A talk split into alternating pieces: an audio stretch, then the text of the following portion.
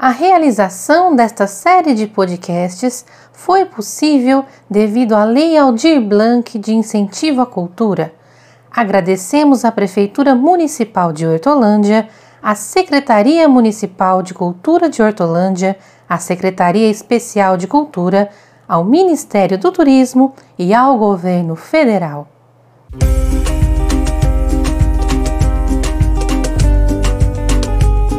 Olá, tudo bem? Eu sou a Júlia e esse é o podcast Patrimônio em Debate. No episódio de hoje, vamos conversar sobre o patrimônio artístico.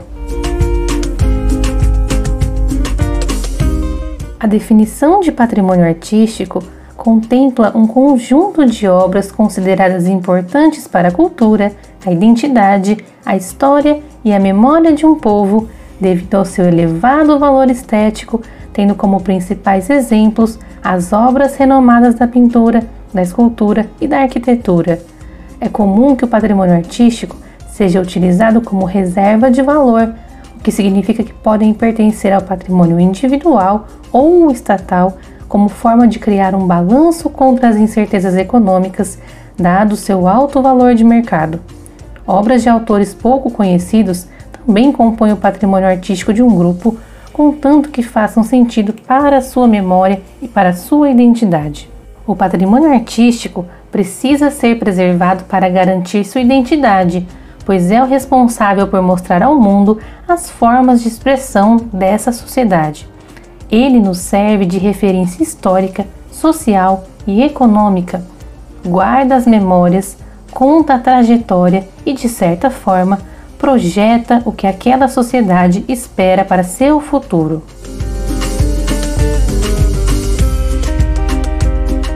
O cuidado com os bens artísticos no Brasil foi uma preocupação precoce. Os modernistas realizaram grandes esforços para a proteção dos bens artísticos nacionais, visitando Minas Gerais antes de 1920 e também em 1924, levando uma caravana de artistas também foram à região Nordeste, ao sul do país e à Amazônia, buscando conhecer os bens artísticos nacionais, liderados por Mário de Andrade, que realizou o primeiro estudo crítico sobre o mestre Antônio Francisco Lisboa, conhecido como Aleijadinho, publicado em 1929. Nessas viagens, os modernistas passaram a valorizar a arte tradicional e regional do Brasil.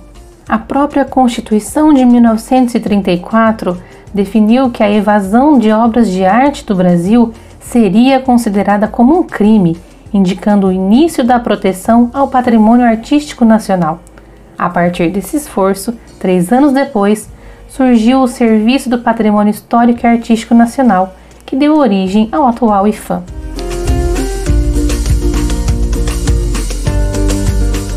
Em 1970, questão dos bens culturais e artísticos ganhou a cena durante a Conferência Geral da Organização das Nações Unidas para a Educação, a Ciência e a Cultura, conhecida como Unesco, que foi sediada em Paris entre os dias 12 de outubro e 14 de novembro. No contexto da Guerra Fria, a reunião considerou o intercâmbio de bens culturais e artísticos entre as nações como uma forma de incentivo científico, educativo e cultural expandindo as fronteiras do conhecimento da civilização, enriquecendo a vida cultural dos povos inspirando respeito entre os grupos. De acordo com essa convenção, os bens culturais e artísticos deveriam ser encarados como um elemento básico da cultura e da civilização dos povos, de tal forma que o seu valor apenas poderia ser determinado com precisão a partir do momento em que fossem conhecidos sua origem, seu meio ambiente e sua história.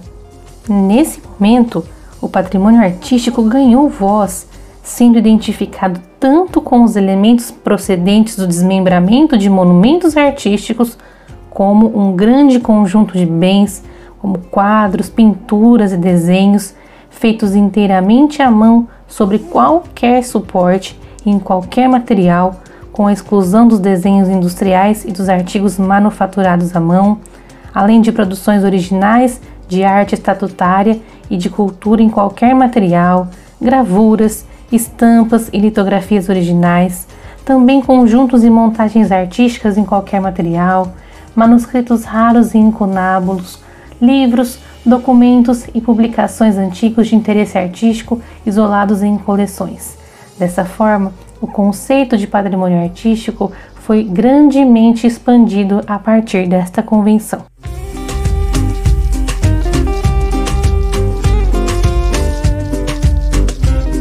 Foi nesse momento que passou-se a valorizar elementos do patrimônio artístico que simbolizassem não apenas a identidade nacional e a memória dos brasileiros, mas também as questões regionais e a história dos grupos específicos que formam o Brasil. Nesse sentido, o patrimônio artístico passou a olhar para outros tipos de produção artística, como cordel, as estilogravuras, a história em quadrinhos, o artesanato, as pinturas locais e as expressões regionais, como as gravuras de santos e aquelas que homenageiam os trabalhadores da terra. Com isso, o patrimônio artístico deixou de ser apenas composto por produções eruditas, vinculadas a grupos dominantes da sociedade, passando também a trazer elementos regionais e populares, ganhando novos e múltiplos sentidos. Ficamos por aqui. Fique por dentro da nossa programação e conheça um pouco mais sobre o patrimônio brasileiro. Até a próxima!